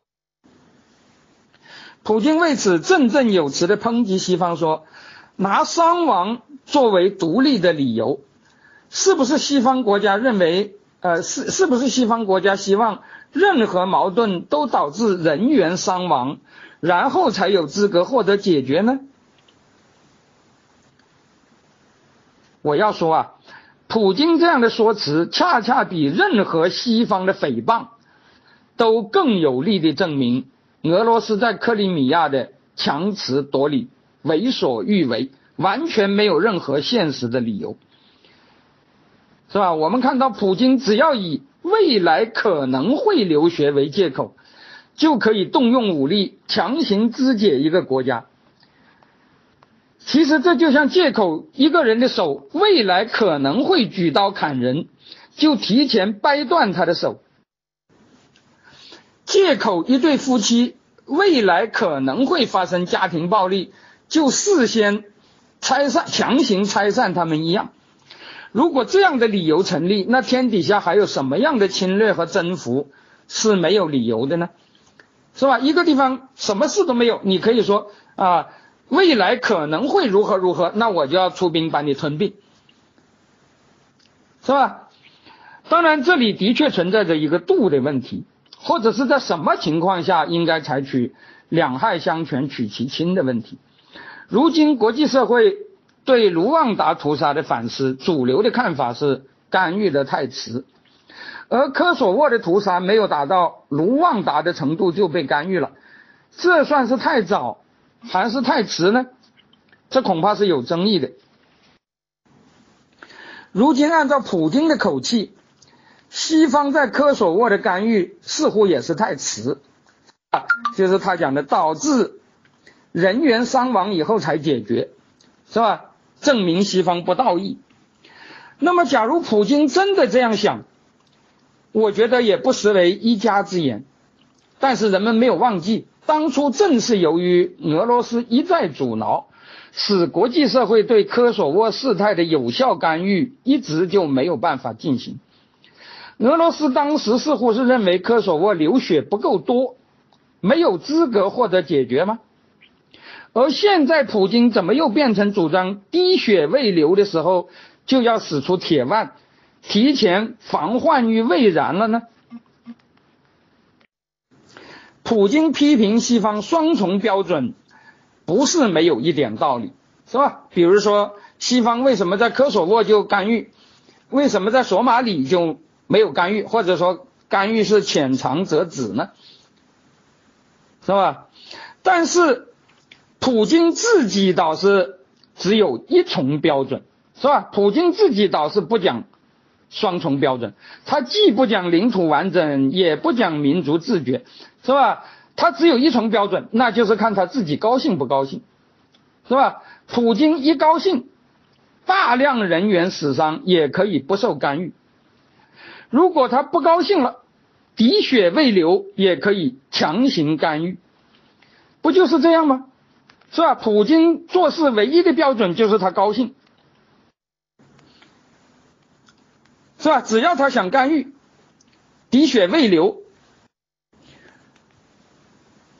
只要他反对干预，流血成河。啊，也也不准干预，是吧？古代的皇帝都说政及国家。平心而论，如今普京的俄罗斯国内虽然说是民主倒退，还没有到那个程度，是吧？至少像俄共那样的反对党还可以活动，但是他在国外就想搞政及国际，是吧？我的主张就是国际的标准，是吧？我。我想干预就可以干预，我不想干预就不可以干预，是吧？我想干预，平白无故我就可以干预。如果我不想干预，那即使发生了卢旺达式的悲剧，我也不准干预，是吧？这种，我觉得就是普京的一重标准了。这个标准就是政及国际。显然，由于国际事务。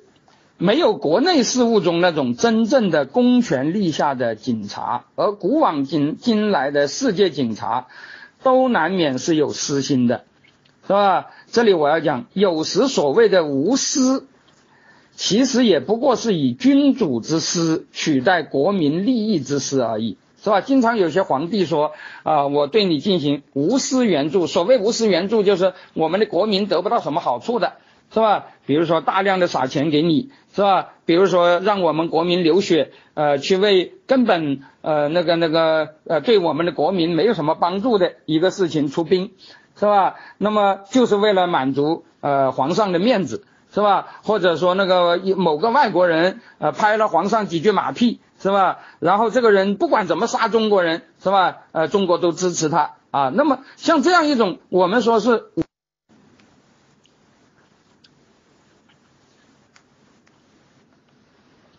是吧？我们说是无私的，呃，的确是无私的，因为这种啊，这种干预对本国的老百姓并没有好处，是吧？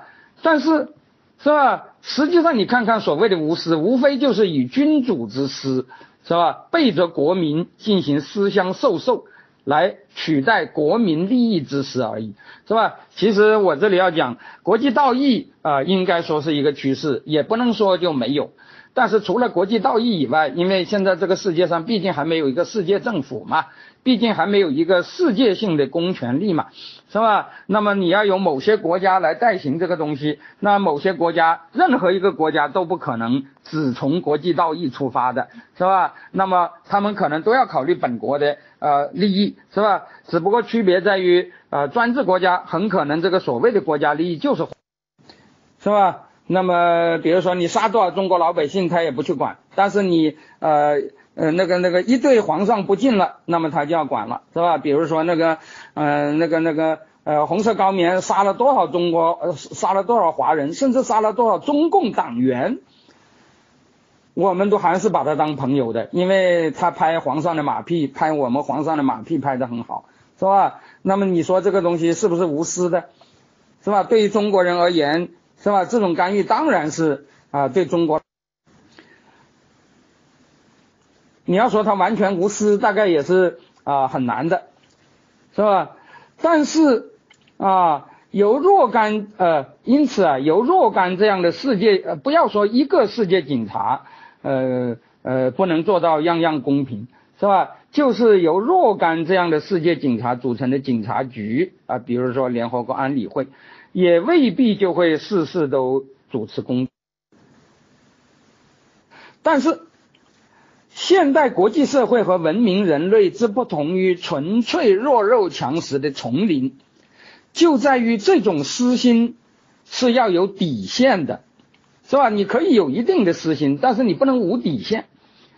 双重标准也许是一种国际政治中无可奈何的现实，但是双重的空间应该是有限的，是吧？科索沃那样的情况该不该干预？可能因为双重标准而很难有绝对的是非，但是对于卢旺达、红色高棉那种尸山血海还不干预，那就是冷酷无情、惨无人道。而任何矛盾还滴血未流啊，就像克克里米亚一样。任何矛盾还滴血未流时，就提前干预，那就是震及国家，呃，震及国际，横行霸道了。这一点是非应该还是有的吧？那么，因此我要讲啊，克里米亚是又一个科索沃吗？啊，当然不是，是吧？无论对于1999年西方干预科索沃的动机和效果有多少非议，在基本事实上，它与2014年的克里米亚都完全是两回事，是吧？我前面已经讲过，对流血成河的科索沃进行干预，不同于对滴血未流的克里米亚进行吞并，是吧？这一点我已经说过了。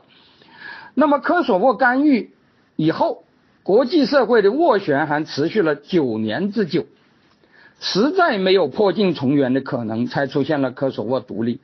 而克里米亚在俄军支持下的蒙面人政变以后，普京急不可待，蜀俄公决一再提前，政变以后仅二十多天就制造了兼并克里米亚的既成事实。这和科索沃是一样的吗？再者，科索沃的独立延续至今，尽管占科索沃人口百分之九十的阿族人中，一直有大阿尔巴尼亚的主张。这里我要强调的一点就是啊，独立能不能支持，这是一个很有争。独立能不能呃独立呃呃呃那个那个呃对不对？这是个很有争议的事情。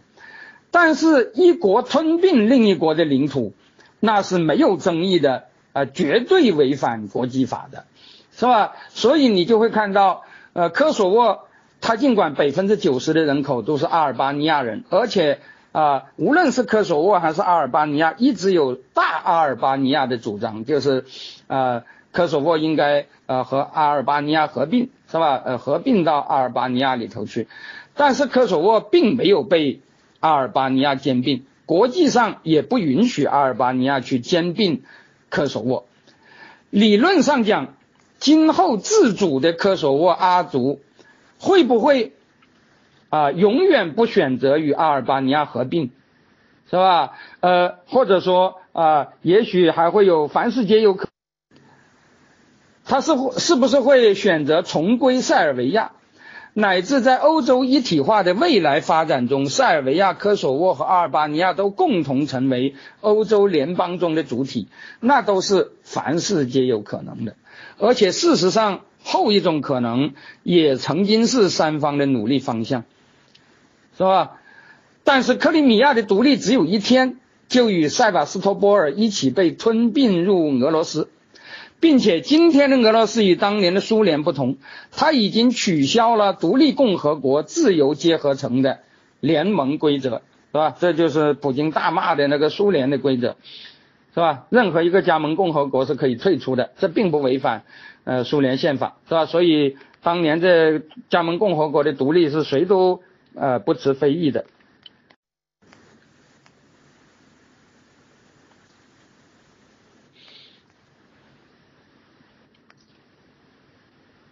是吧？那个克里米亚啊，与塞瓦斯托波尔一起被俄罗斯吞并，而且今天的俄罗斯还取消了这个所谓的啊呃自由结合成的联盟规则，是许进不许出的。这就是说，不仅今后占克里米亚人口百分之五十八的俄族克里米亚人不再有选择权，百分之四十二的非俄族，乃至连俄方枪口下这次公投也未同意入俄的百分之二十左右的人口，是吧？包括没有投票的和反对的，是吧？也没有了选择权。应该指出，一国之内部分地区要求独立。这种所谓的自决权能否成立，或者在什么条件下才能成立，这是争议很大的，是吧？呃，通常人们都认为啊，当然有些西方国家在这一点上是特别的放得开，是吧？像那个呃英国和加拿大，似乎那个呃什么呃苏格兰呐，什么嗯那个呃魁北克啊，是吧？好像。呃，投票如果能够赞成独立的人居多数，好像都可以独立，是吧？当年那个爱尔兰就是这样办的。但是我觉得能够开通到这种程度的恐怕还很少，是吧？其实我也不赞成这么开通，是吧？因为你你如果原来就没有统一也就罢了，但如果你已经统一了，你你你一部分人，哪怕是多数人。你宣布独立也侵犯了另外一部分人的利益，是吧？你另外一部分人一下子就违背，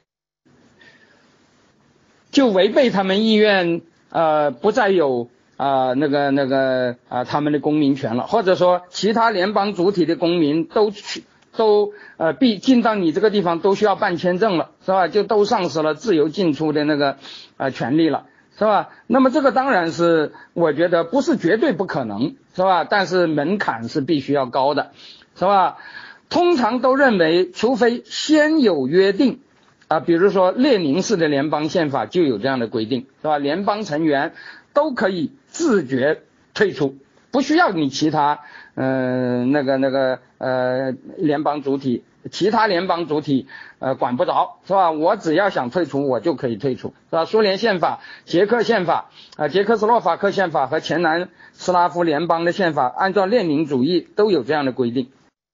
当然，它同时又有一党一党专政的规定，是吧？这这些国家的共产党都必须啊服从党的纪律，是吧？所以你一不听话，我在党党内就把你干掉了，是吧？那么在这种背景下，他当然那个也是假的了，是吧？呃，但是你一旦这个呃这个这个东西弄假成真，是吧？一旦那个这个这个呃党的控制能力消失，这里我要讲党的控制能力消失都不一定是民主化。是吧？你即使不是民主化，你党内斗争发展起来也是很麻烦的，是吧？那这个那个那个国家瓦解是呃是是是是是大概率的事情，是吧？那么我这里要讲，一国之内部分地区要求独立，这种所谓的自决权能否成立，或者在什么条件下能够成立，是争议极大的。通常认为，除非事先有过约定啊，像那个列宁式联邦条例。列宁式的联邦本来它一开它章程就有这样的规定，是吧？如果没有这种事先的规定，这种自觉权是不能轻轻易成立的，因为如果轻易成立，那任何一个国家都会非常不稳定，是吧？而且会出现那种凡是富裕的地方都要想独立，把那穷呃把那些呃穷的同胞都甩开，比如说啊中国呃上海最富，上海能不能独立呢？是吧？广东能不能独立呢？是吧？这都有可能发生的，是吧？就是广东独立了，这珠珠三角还还想甩掉呃韶关清远来独立呢，是吧？所以这个我觉得它当然是要有呃门槛的，是吧？呃，但是自决权与国家之间的领土夺取，在国际法上仍然有巨大的区别。如果说自决权不能够轻易成立，那么领土夺取则是完全不能允许的，是吧？领土完整原则对此具有绝对的否定效果。二零一零年海牙国际法院就科索沃独立的问题的裁决文件中称，是吧？国际社会对殖民地之外的自决权及补救性分离存在着巨大的分歧，就是在什么情况下才能够？呃，独立什么时候才能够呃就呃不独立是吧？他说，但是在本案中，没有必要讨论自觉权和补救性分离权，是吧？因为这个已经是啊那个很长时间的呃事实了，而且他特别强调，因为这个里头不存在着领土兼并，是吧？无论在联合国宪章还是在赫尔辛基最后文件中，领土完整原则只适用于国家之间的关系。也就是说，阿尔巴尼亚如果合并了科索沃，那就侵犯了领土完整，是吧？但是科索沃宣布独立本身不违反领土完整原则，是吧？因为这是民族自觉。也就是说，如果按照这个逻辑啊，那个你呃这个乌东的这两个地方，他要独立，这还是可以讨价还价的。但是克里米亚就不一样了，克里米亚不是他要独立，而是你俄罗斯就把它吞并了，是吧？那就像阿尔巴尼亚吞并那个那个那个那个科索沃一样，那怎么能影呃怎么怎么能呃怎么能行得通呢？是吧？科索沃也没有发生这样的事儿啊，是吧？所以说那个克里米亚就是另一个科索沃，我觉得完全还还说他是什么以其人之道还治其人之身，这完全是胡说的，是吧？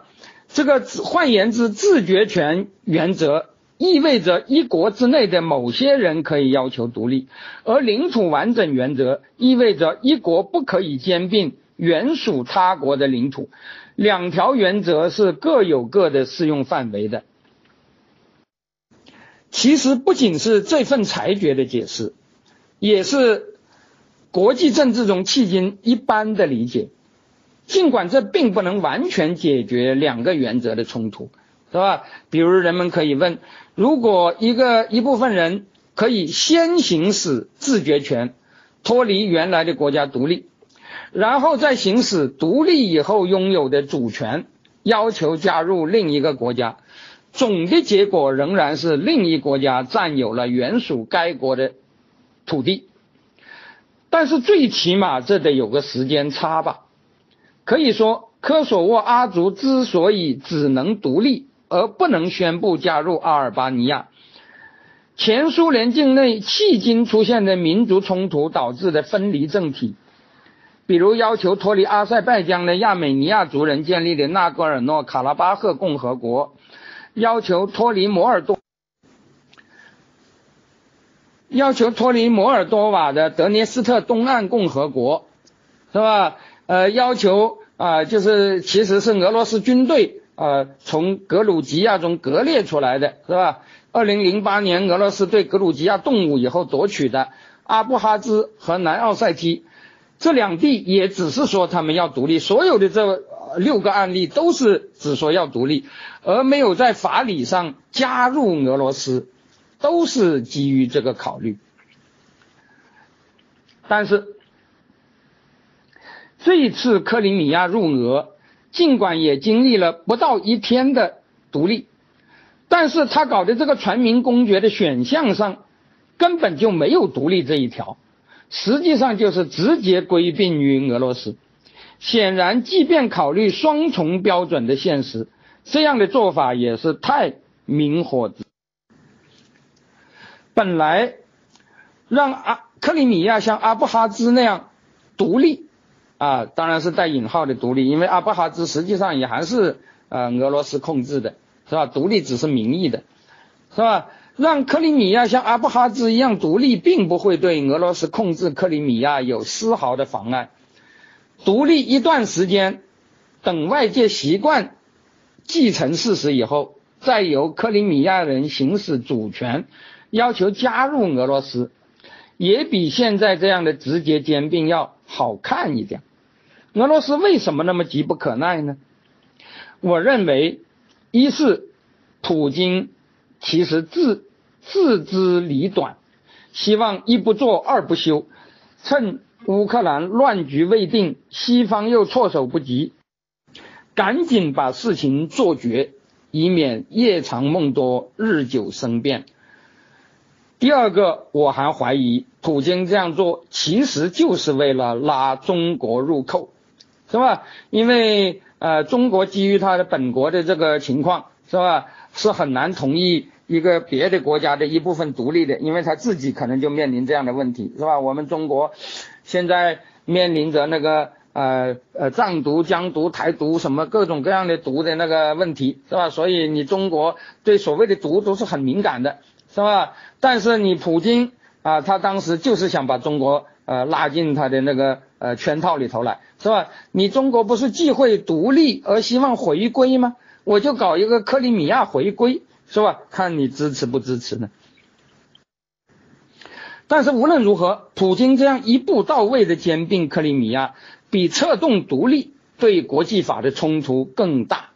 即便有双重标准和国际法诸原则自相矛盾的现实，这样做也的确是需要极大的魄力。不过，这种魄力是不是值得称道，当然就另当别论了，是吧？而且我这里要讲。你即使独立，也不能侵犯人权的，是吧？科索沃独立至今，米特罗维察等地的塞族实际上仍然坚持另外的选择。这个塞尔维亚的科索沃梅托西亚自治省，尽管既不被科索沃承承认，是吧？也不被国际社会承认，却也没有受到镇压，还一直保持着事实上的国中之国的状态。这实际上还是体现了今天科索沃的多元化和相对宽容。可是俄罗斯在克里米亚能有这样的宽容吗？克里米亚非俄族的比例要比科索沃非阿族的比例啊高得多。属俄派政变前，在克里米亚是吧？属俄派搞政变之前，克里米亚的亲欧派虽然占优势，但是那个。啊，乌克兰的那个广场运动是吧？街头政治中的亲俄亲欧还是旗鼓相当相当的。政变以后，亲欧派完全销声匿迹，连亲俄不属俄者也没有了生存的余地，是吧？在那个呃政变以后，在俄罗斯吞并克里米亚以后，不仅亲西方的被消灭了，连亲俄。是吧？仅仅是亲俄而不主张属俄的，就是亚努科维奇那样的人，在克里米亚都已经没有生存的空间了，是吧？所以我觉得克里米亚的事态与当年的科索沃就它的独立而言是没有什么可比性的，是吧？当然，如果要说有可比，倒也不不是啊，倒也不是完全不能比一下。是吧？那倒不是两个独立的瑞士，这两个独立根本就不瑞士，克里米亚就根本没独立，是吧？而是指普京在克隆克里米亚与当初塞米洛舍维奇在科索沃的作为，的确是有点类似。尽管普京号称扶植的是当地的多数民族啊，就是俄罗斯族，而米洛舍维奇恰恰是要镇压多数民族，就是阿尔巴尼亚族。很多人讲的简单一点就是。普京首先干掉了亲俄派，而不是亲西方派，是吧？换上更啊更坏的一些人，是吧？而这个米洛舍维奇首先干掉了共产党，是吧？首先干掉了共盟政府，是吧？呃，换上了啊一些赤裸裸的那个塞尔维亚极端主义者，是吧？然后才把阿尔巴尼亚逼得成了啊，才把阿族人逼成了所谓的独立分子。是吧？呃，米洛舍舍维奇当年实际上首先推翻了科索沃的亲塞政权，用熟塞的塞族人政权取代了亲塞的阿族共产党人。啊，请注意，不是主张独立的阿族持不同政见者啊的政权，从而完全断绝了亲塞亲阿两派妥协的可能。而二零一四年春的克里米亚首先发生的也是属俄势力。属俄势力以俄军为后盾推翻亲俄政权的政变，这是我们要进一步分析的，是吧？呃，我前面已经讲过，把乌克兰内部问题看成是亲俄属俄两派的冲突，呃，那还是可以的，是吧？那么，但是在二零一二年、二零一四年二月下旬，就是俄罗斯吞并以前，克里米亚也的确出现了亲欧亲俄两派的斗争。只是要比基辅要温和的多，因为在克里米亚，弱势的亲欧派不可能发动像基辅那样有声势的抗议，而主流的亲俄民众也没有表现出支持亚努科维奇的强烈情绪，所以就像普京说的，这里滴血未流，而且也没有发生地方政权的更迭。可是就在普京把基辅发生的事情说成是政变的同时，他自己就在克里米亚发动了一场名副其实的武装政变，是吧？这个亲俄政权也被终结，但是夺权者却不是什么亲欧派，是吧？夺权的人是属俄派，也就是说，他们不是忠于亚努科维奇的人。是吧？不是忠于亚努科维奇要帮他夺回基辅政权的人，而是忠于普京的人，是吧？如果说基辅发生的是啊大规模街头抗争，导致议会动议什么什么什么等等等等，而在克里米亚一开始就是蒙面人武装上场，而且完全只有属俄派一方。是吧？如果不直接说是俄罗斯一方的话，是吧？只有这一方的蒙面人，没有另一方的蒙。这就是普京讲的啊，克里米亚什么事都没发生，是吧？克里米亚发生的不是亲欧亲俄两派斗争，而后者取胜，而是忠于普京的人推翻了亲俄的人，老板甩掉了代理人，直接登台了，是吧？呃，我们可以看一下当时我们环球时报的报道，是吧？这个报道是用欣赏的笔调说的，是吧？在克里米亚的首府新菲罗波尔，是吧？说是一群穿着迷彩服、戴着面罩、身上没有任何标识的武装人员，突然出现在克里米亚政府大楼周围，他们迅速闯入大楼，啊，并啊，并将红白蓝的俄罗斯三色旗插到楼顶。这伙蒙面武装分子就这样占领了克里米亚议会和政府大楼，逼迫议会改选，并且赶走了克里米亚自治共和国的总理莫吉廖夫，是吧？而这个莫吉廖夫是什么人呢？这个莫吉廖夫是亲西方的吗？根本就不是。是吧？这个被武装入侵者推翻的克里米亚政府可不是什么亲欧的政府，恰恰相反，当地议会百分之八十二的议员来自被基辅亲欧民众推翻的前乌克兰亲俄总统亚努科维奇的政党，也就是乌克兰亲俄派的正宗地区党。实际上，克里米亚政权是亚努科维奇这个亲俄的前乌克兰总统最强大的地方基础。地区党一直牢牢控制着当地议会和政府，而莫吉廖夫更是亚努科维奇的铁杆亲信。他曾经当过亚努科维奇政府的内务部长、警察少将。不久前才被亚努科维奇从中央空降到克里米亚来掌控这块亲俄派的老基地。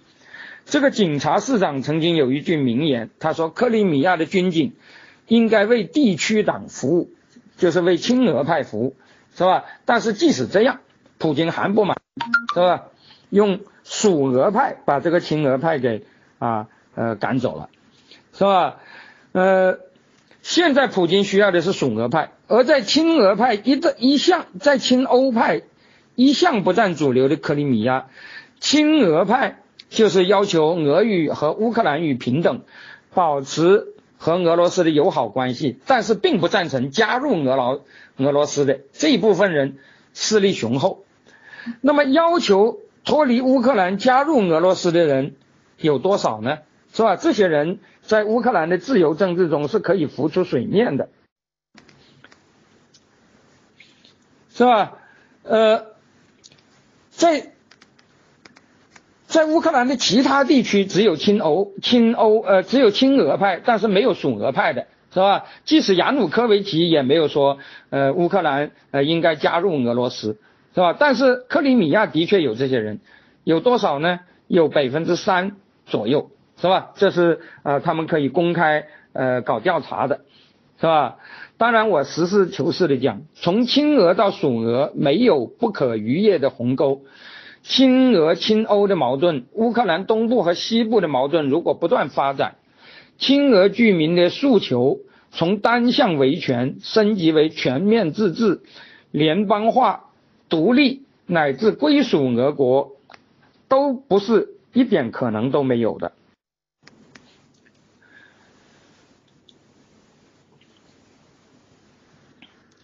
但是，啊，普京要的并不是这样的选择，是吧？普京要的就是出动军队，一口把克里米亚吃掉，是吧？那么这种东西，是吧？你说啊，也许在我刚才讲的其他几个地方，是吧？实际上是军事吞并，但是形式上好像还像民族自觉。是吧？尽管民族自决和主权独立和主权领土完整这两个原则有众所周知的矛盾，各方根据自身利益搞双重标准在所难免。但是双重标准总还好歹得站住一头吧，是吧？也就是说，你要么讲民族自决，要么讲那个领土完整，是吧？那么你靠蒙面人暴力推翻了民选亲俄派政权来制造属。是吧？靠蒙面人暴力推翻了民选亲俄政权来制造属俄的继承事实，这当然既破坏了乌克兰的主权完整，呃呃领土完整，但这难道还能称为当地人们哪当地人民哪怕是俄罗斯族克里米亚人的民族自觉吗？是吧？那么塞瓦斯托波尔发生的那就更极端了。是吧？当天有一伙俄罗斯人，请注意，这里讲的是俄罗斯的公民，不是乌克兰的俄罗斯族人，是吧？当天有一伙俄罗斯人围攻该地该市的地区党领导人亲俄派市长弗拉基米尔亚楚巴，是吧？这个人也是亲俄派，是吧？是属于呃被推翻的亚努科维奇呃他们这一伙人，原来也是普京的代理人，是吧？但是这个时候代理人已经不够。这个雅楚巴当时是敦促敦促民众保持冷静，不要屈服于挑衅，要保持乌克兰的统一。结果当场就被赶下台。这群人甚至都没有找什么本地的俄罗斯统一党，而是直接推举了所谓的推举了一个外国人，是吧？就是俄罗斯国籍的阿列克谢恰雷啊，把他呃呃捧为人民市长。这个老兄是什么人呢？这个老兄就是黑海舰队司令的孙子，原来一直是借军方关系经商的，是吧？讲的简单一点，就是啊，俄罗斯黑海舰队司令的一个倒爷啊，倒爷儿子。作为俄罗斯公民，他从来没有涉及到这个，从来没有涉足这个乌克兰城市的政坛。可是，在蒙面人的鼓噪下，这个此前连市议会都没有进过的俄国公民，竟然一下子就。直辖市之一的市长，是吧？我这里要讲的是什么呢？我这里要讲的是这些所有我刚才讲的这个克里米亚的这个事儿，是吧？就是不是什么啊支持独立，然后他承认独立，而是公然出动军队兼并一个啊一个别国的一块领土。像这样的事情在二零一四年就发生了，但是国际社会一直没有能力来制止。是吧？那么今天发生的乌克兰这个事情，我觉得就不奇怪了，是吧？那么这个事情最终要发展成什么样子呢？我们当然只能拭目以待，是吧？不过这里我要讲啊，乌克兰这个地方，也许你很容易占领，但是你真正要治理，是吧？在目前这种情况下是非常难的。我们不要忘了啊，在呃第二次世界大战结束的时候，苏联和啊，当时他的卫星国共产党波兰共同啊那个那个呃呃那个那个呃等于是啊征服了乌克兰，但是在这个过程中，无论是波兰的共产党政权还是苏联的红军，都损失了他们的啊在整个二战期间军界最高的指挥员，是吧？嗯，我前面曾经讲过。那个苏联卫国战争中死的三个大将是吧？呃，一个是病死的，一个是被呃那个斯大林枪毙的，还有一个就是死在乌克兰西部的，是吧？那个乌克兰第一方面军司令瓦杜金大将是吧？他就是被乌克兰游击队啊打死的。还有就是波兰共产党的国防部长是吧？那个西维尔切夫斯基大将啊，也是啊被乌克兰人啊击毙的，是吧？那么呃这个事情呢，我觉得该怎么收场？我呃，但是这里我要讲，这个事情发展到今天，无论在乌克兰方面还是在西方方面，呃，都是呃有呃值得反思的一面，是吧？那么这个我们就以后再找地方讲了。我们今天的讲课就到。